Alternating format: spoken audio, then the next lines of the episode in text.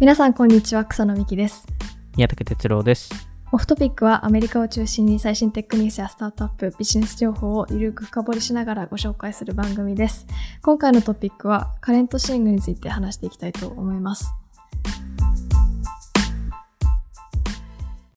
はい今回ははい。カレントシング、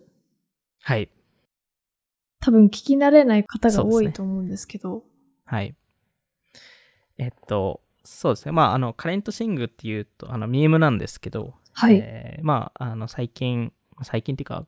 ここ2、3ヶ月前から、えーアメリカのテック業界でしたり、まあ、メディアとかでも多少ないと、えーっと、あのカバーしてるもので、うんえーで、まあ今日はこのカレントシングと、まあちょっと次回になるかちょっとわかんないですけど、えっと、あの、二つのコンセプトについて話したくて、で、そのうちの一つがこのカレントシングで、で、これって、なぜこの話をしたいかと言いますと、これってなんかただのミームではなくて、えーいわゆるその、人の行動の仕方とか、そのソーシャルムーブメントの、えっと、一つのセオリーでもあって、で、それを理解するっていうのは、意外と起業家とかにとってすごい重要なことで、はいで、そこの解説をちょっと今日したいなっていうところですと。カレントシング、最近のことみたいな直訳すると、最近の、そうですね。直訳するとそんな感じになりますよね。でもまさにそういう話で、あの、一応、あの、ミームをトラッキングするサイトがあるんですよ。あの、そんなサイトが？そんなサイトが、いわゆる一番最初にどこでメンションされたかみたいな、あそういうのをトラッキングするサイトがあって、ー。はい。あの、knowyourmeme.com っていうサイトなんですけど、あの、そこ上ですと、いわゆるカレントシングっていうミームは一番最初にツイートされたのが、えー2022年の3月1日。あーじゃあ本当に最近ですね。本当に最近。で、えっと、そのミーム自体は草野さんも見たことありありますよね。ありますね。なんかよく、多分皆さんが想像しやすいのは、その、Facebook とかで、たまに、この国を支援します、サポートしますとか、はい。あと、LGBTQ サポートします、みたいな、その、はい、うんうん何か応援する、サポートするときに、自分のプロフィール画面を変えられる機能あるじゃないですか。はいそれに、をもじったような、あの、イラストですよね。そうですね。で、あの、もともとその、ミームの中にいるキャラクターは別のミームからのキャラクターなんですけど。あの、まあ、そその話をするとちょっと長いんであれなんですけど、あの、はいすごい簡単に言うと、草野さんが言ったような、そういうプロフィールを、えー何かの今のムーブメントとか今の出来事に対して変える人たちを、えっと、まあ、す多少ないバカにしてる、えーうんミームです。と。まあ、いわゆるその、数週間おきになんか新しいムーブメントみたいなものがうん生まれて、そこにみんな便乗して乗っかって、そこに、そこをサポートするっていうのを、えー見見せないといけない時代になってますと。うーん。で、それを逆にサポートしなければ悪悪い人ですと。っていう、っていうのをバカにしてるっていうところで。なかなかハイコンテキストな。そうですね。なんか日本でもたまにやってる方も今、なんかコロナのワクチン受けましたとかそういうのも入りますよねそうで。すね。ウクライナサポートしますっていう。そうですね。あの、まさにそのウクライナサポートするっていうのが、あの、このミームがよりその人気になったっていうか、よりその話題になったえーうんことで、いわゆるイーロン・マスクが I support the current thing いわゆるあの今の、えー物事をサポートしてますっていうミームを出して、そこのミームの中でウクライナの旗を、えーが入ってたんですけど、それに対してやっぱりすごい批判的なコメントを受けて、いわゆるみんななんか、まあ、いわゆるイーロン・マスクが言っまあ、その、それで見せようとしてたのは、なんか、そこのウクライナのことについて、まあ、知らない人もやっぱりどうしても多いと思うので、そこで急に皆さんプロフィール写真とかそこで変えているっていうのは、まあなんか、果たして本当に思ってるのか、本当に思ってないのかとか、まあそこに便乗してるだけなんじゃないかとか、まあそれそれもいわゆるその思ってたとしても、なんかそ、いわゆるそれがソーシャルムーブメントとして起きてますよねっていう話をしてて、その、表明しなくちゃいけないってことかってことですか？あ、そうです、そうです。いわゆる表明しないといけないっていうところが、まあ、あの、そこに対して指摘してたんですけど、うんあの、ただ人によってはその、はい。あの、ウクライナに対してアンチなんじゃないかとか、うんあの、イーロン・マスクが。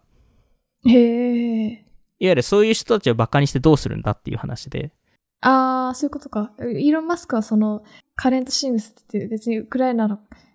をサポートしてる人たちをちょっとこ小バカにしてるってことああ、そうです、そうです、そうです。ああ、そっか。なるほど。だからやっぱりどうしてもそう見えてしまうんですけど、うんあの、ただ、まあ、あの、皆さんも多分ご存知の通り、ウクライナに対してのイーロン・マスクの動きって、サポーター側じゃないですか、いわゆる。なんか、インターネットの接続とか、あ、そうです、そうです、あの、そうです。サポートしてましたもんね。あの、スターリンクのやつですよね。うん。あの、そういうことをやっていて、で、まあ、このミームを出して、でも、なんか、それで、なんか、アンチなんじゃないかとか、ウクライナをサポートして何が悪いんですか？みたいな、えーやっぱ思う人ってどうしてもいて。うん、その気持ちもわからなくもないです。うん。で、同時に、マーク・アンデリーセンさんも、このミームを投稿してて、へえ。で、えっと、これも、まあ、特にマークさんですと、結構、メディアと敵対視してるので、うん。メディア側の人たちもなんか批判の声を出したりとか、うん。で、それ、それに対してマークさんが、あの、いろんな、あの、バージョンの、そのミームを出していて、その、いわゆるそのトランプ派の、トランプの帽子とかを被ってる、えーその、えー I support the current thing のミームを出したりとか、うん。まあ、いろ、いろんな分野で、その、そのカレントシングというものがありますよねっていう、えーのを、まあ、証明しようとしていて、で、なんですかね、この、イーロン・マスクさんとか、マーク・アンドリーセンさんっていうのは、なんか、そう、その、例えばウクライナに対して批判してるっていう話ではなくて、どちらかというと、こういう社会的ムーブメントが、そのインターネット上で起きてることに対して、なんかこれってちょっと不思議なことですよねっていうのを指摘していて、で、この説明を彼らがそこまで、そのまあ、ツイッター上なんでしてなくて、うん。だからこそちょっとするべきだなっていうのを思っていて、これってインターネットの構図上で起きてしまうものでもありながら、同時にその人間の行動として起きるもので、で、果たしてそれが、あの、どの部分を指摘しているのかというと、いわゆるその、個人でそその発言をするのと、例えば、ウクライナをサポートしてますとか、あの、例えばバイデン派ですとか、えーうんトランプ派ですとか、っていう話と、グループでそれを考える、そのグループでバイデンをサポートするとか、Web3 がいいですよっていうのって、結構違いがあって、そうですね。なんでそこの、えっと、な、なぜ個人からグループの、グループの考え方になるのか。うん。これカレントシングって結局グループの考え方なので、結局そこのグループに賛同してるわけじゃないですか。ああ、賛同するのでも個人ですよね。えっと、個人でありながら個人じゃないっていうのが、この指摘するポイントで、なるほど。それが本当に個人の意思なのか、違うのかっていうところが、まあ一つ面白い部分で、はい。だからちょっと今回話してるんですけど、まあちょっといろんな、ちょっと視点からこのカレントシングについて話したくて、はい。で、一つが、えっと、ベン・トンプソンさんっていう、えー、クリエイターっていう分ですかね、ライターさん独立したメディアをやられてる。はい。えっと、彼が、えっと、アグリゲーター、アリアグリゲーターセオリーっていう、まあ、すごい有名な、あの、かすあの考え方、そのテック業界での考え方を、えっと、えー出してるんですけど、彼がそのカレントシングを、えー理解する、えーには、えっと、いわゆるそのメディアの進化を見ると分かりやすいっていう話をしていて、で、インターネットっていわゆるメディアのアンバンドル化が起きたじゃないですか。はい。まあ、いわゆる我々を、例えばオフトピックみたいに、その個人とかが、えっと、いろんなトピックについてインサイトを提供できる、えーうん世の中になって、いわゆる世界が、しかもそれが世界中からアクセスできる。はい。そうすると、世界が、いわゆる無限の情報にアクセスできるようになったじゃないですか。まあ、そう考えると、理論上、いろんな人が自分が求めてる情報とか、自分が本当に探したい、えーものを、えっと、探しに行って分析して、で、自らインサイトを持つっていう、えー流れに行くはずなのが、そうはならないと、ベン・トムソンさんが言っていて、うーん。無限の情報があると、えー自分で考えるのが非理論的になると。いわゆる分散型の世界の副次的効果として集権型のサービスが出てくると。はい。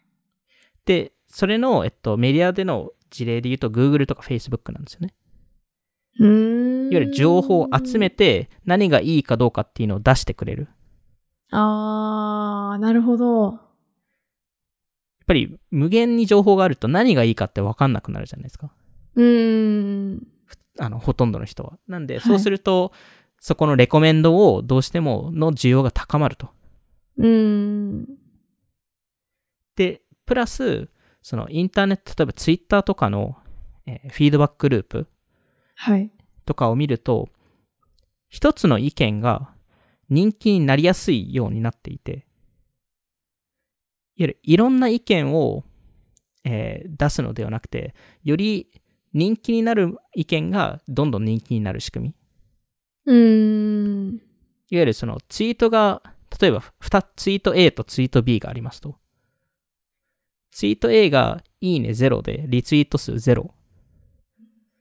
ツイート B がいいいいね数が100でツイート数が50、あ、リツイート数が50ですと。はい。そう、その2つのツイートを見た場合、どっちの方が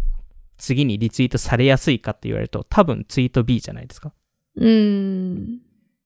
なんで、それによって、どんどん人気になるツイートがどんどん人気になるっていう、えー現象が起きやすい。となると、一つの意見が、別にその意見が正しいか正しくないかを置いて、その意見がよりそのインターネットで人気になりやすいと。で、そうすると、その、悪い、悪い意見っていうのが、まあ、理論上潰される。いわゆるコミュニティが、あの、選ぶので。で、コミュニティだと、まあ、いい意見が選ばれるだろうと。っていう理論だと思うんですけど、まあそれが果たしてそうなのかっていう多分そうじゃないじゃないですか。うーん。で、しかもその悪い意見って意外と重要な立ち位置あって、はい。そうそう、いい意見を知るには悪い意見を知らないといけないっていうのもある、ありますし、反対の意見っていう言いま方。あ例えば反対の意見とかですね。うーん。別に反対じゃなくてもですけど、ああ。でもまあなんか、反反対で言うと、多分、なんですかね、わかりやすい事例で言うと、その、えっと、一時的に人気だった、えーその仮説っていうか考え方って、えー宇宙の中心に地球があるっていう、うーん。まあ一時、まあ、だあの、だいぶ昔ですけど、一時的に人気だったじゃないですか、それって。まあでも、いわゆるキリスト教がそれを、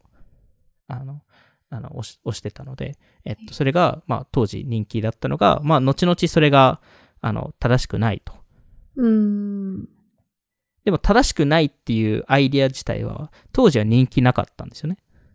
うーん。でも正しかったんですよね。なんで、この人気なアイデアが、えっと、ひたすら上がる仕組み。で、人気じゃないアイデアが、えっと、上がらない仕組みっていうのって、モデルとして、まあ、課題、あの、いいところもあれば課題もありますよねと。うーん。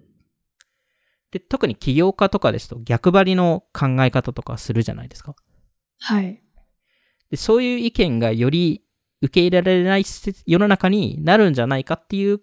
まあ、怖さもあると。うーん。インターネットによって。はい。で、特にインターネットですと、その、今ですと本当に複数の、その強いプレイヤーがいるわけなので、うーん。逆に彼らにプレッシャーを与えると、その、悪い情報、いわゆる人気ない情報がより人気、人気なくさせられる。うーん。で、それって、いわゆるその、全体的に、えっと、いいんでしたっけ？悪いんでしたっけ？っていう議論をするべきで、うーん。で、そのカレントシングっていうものは、その人気な意見を、えっと、いわゆるその、それをグループ化して、それを、えっと、賛同、賛同する人が多くて、で、それに対して賛同しない人が敵、敵認識になってるんですよね。そんなに、まあ、あの、全部がそうではないですけど、でもアメリカ見てもそうじゃないですか。やっぱりすごい分散化してる世の中なので。うーん。なんで、これがいわゆるそのグループの考え方と個人の考え方の違いで、うーん。その、なんでグループって個人と行動が違うのか。で、これって別にインターネットの現象ではなくて、もうインターネット前からこういう、そのグループが、その集団で悪いことをしてしまうケースってあるじゃ。ないですか。このカレントシングって、そのカレントとシングっていう言葉が入ってると思うんですけど、なんかこれで、まず一つちょっと不思議だなって思うのが、そのカレントっていう言葉で、その、いわゆるそのグループが、その何か今現在のなんか出来事とかに関して、えっと、えーまあ、それがカレントじゃないですか。いわゆる今の出来事とか、最近の出来事っていう。これで、ただ、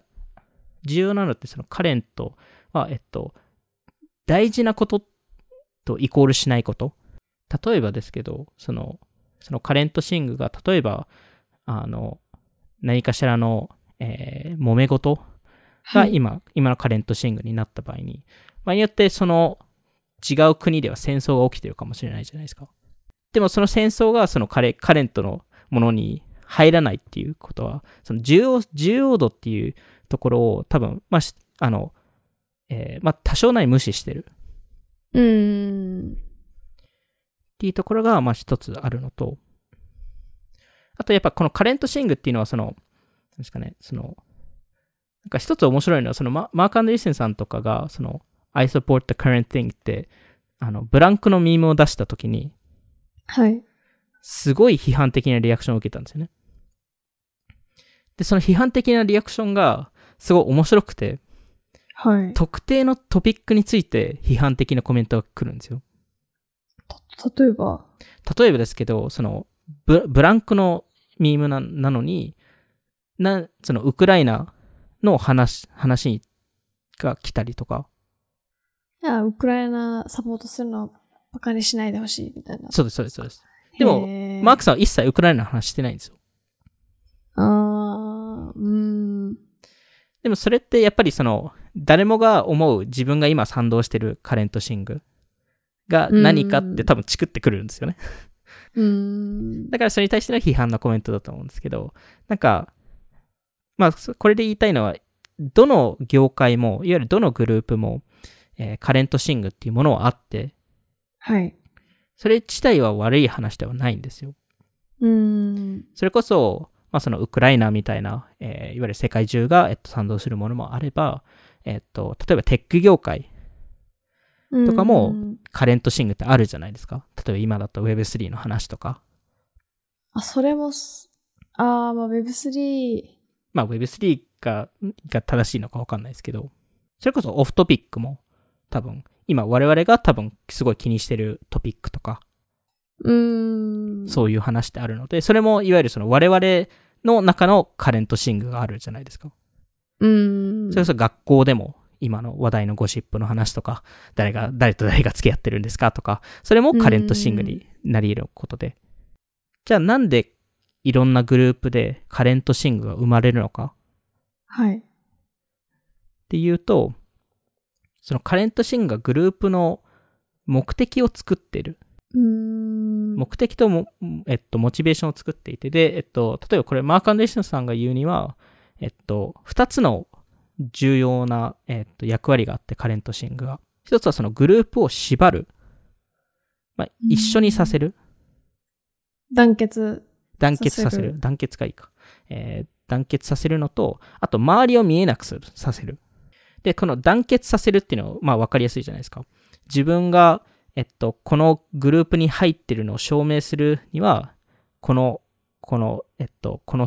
今、このグループが気にしてるトピックについて、僕も気にしてるのを証明すること。うーん。で、さらに、よりいいメンバーとして証明するには、よりそこのトピックについて気にしてるっていうのを証明する。うーん。で、これってなんかすごい面白い現象で、これを、あの、ある研究者がけ実験したんですけど、2つのフォーカスグループを、えー作ったんですよ。フォーカスグループ？えっと、いわゆるその、えーまあ、10人とか20人ぐらい集めて、そこで、あの、まあ、いろんな、た例えばその、商品作るときに、その商品のフィードバックもらったりとか、そういうのをフォーカスグループっていうんですけど、まあ、それの、あの、まあ、いわゆる、なんか小さい、なんか、アンケート、まあディスカッショングループですね。うーん。二つのディスカッショングループを作って、一つが、えーっと、えー銃賛成派。で、二つ目が銃反対派。で、えっと、完全そ分けていて、その10反対の人が10賛成の人に、はあの、グループに入ってなくて、完全分かれたグループなんですけど、えーその各グループが3時間ぐらい話したんですけど、最終的にどうなったかというと、より極端に反対派の人たちはより反対派になっていて、うーん。賛成した人たちはより賛成派になっていて、へえ。より極限によ寄ってしまったんですよ。うーん。なんかそうなりますよね。もうみんなでこ肯定してるうん。状態ですし、反対の意見出てこないですね。反対の意見出てこないですし、やっぱり自分がよりそのグループの中でいい人であることを証明するためには、よりそのポジションを取らないといけない。あでそれの重ね合いで、結果、より極端に分かれてしまうと。ーいい人でなきゃ、まあ、そのグループのステータスですよね。いわゆる。ああ、集団の心理なんですかね。はい。それが多分集団の心理だと思います。面白いですね。で、さらにその、周りを見えなくさせる？っていうのがこの個人からグループ、その集団になる瞬間でもあって、うーん。いわゆるその、集団になると、いわゆるその、そのカレントシングがそのグループの目的になったとするじゃないですか。はい。そうすると、それを覆すようなデータが出てきたとするじゃないですか。でもそれが出てきて、それを受け入れた瞬間、グループが、グループの意味がなくなるじゃないですか。うーん。信じたことが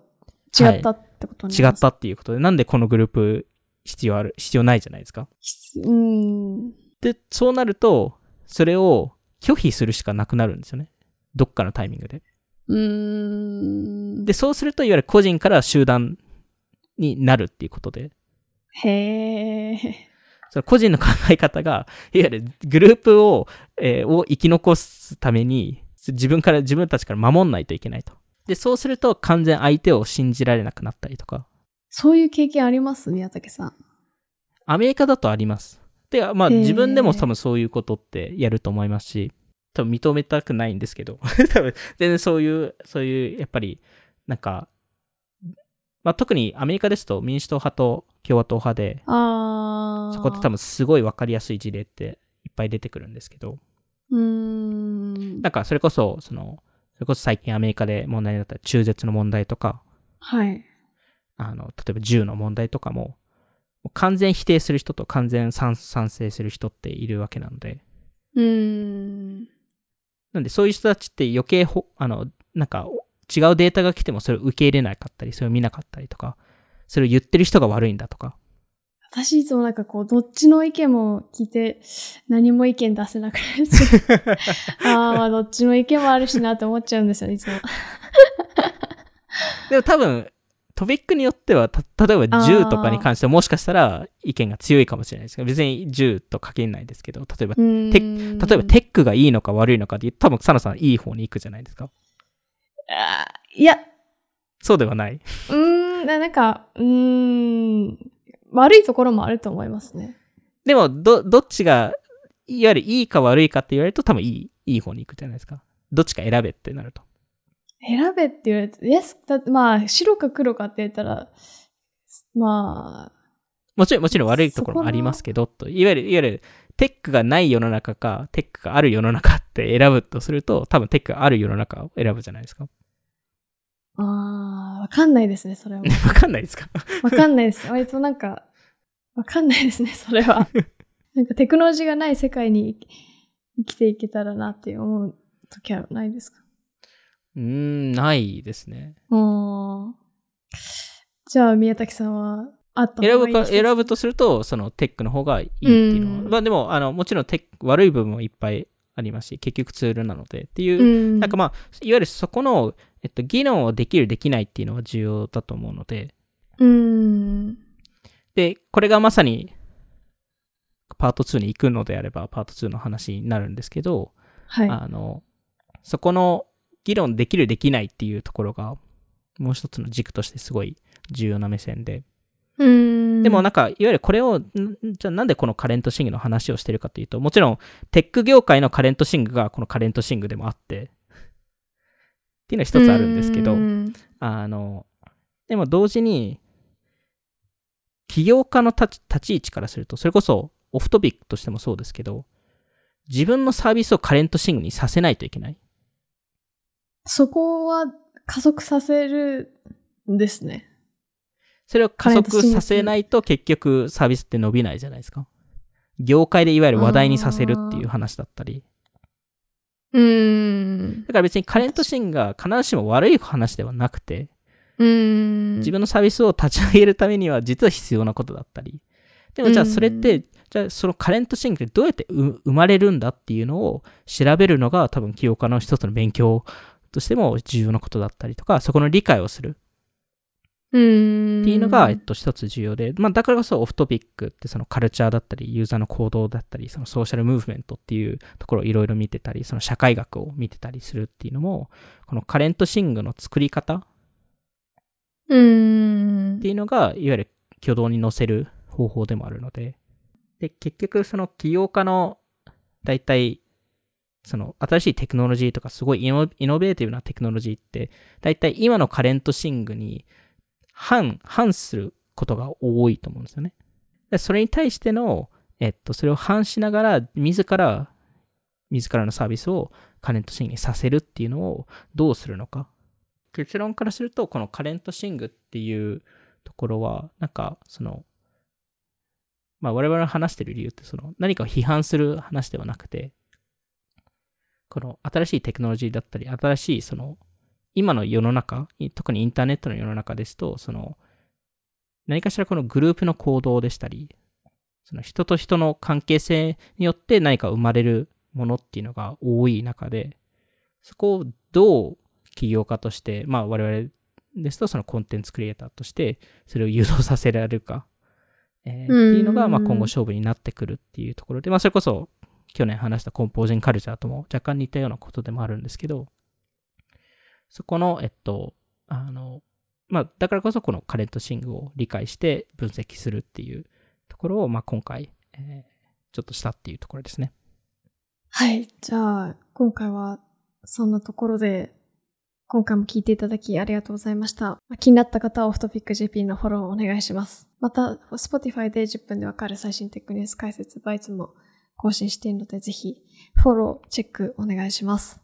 それではまた次回お会いしましょう。さようなら。さよなら。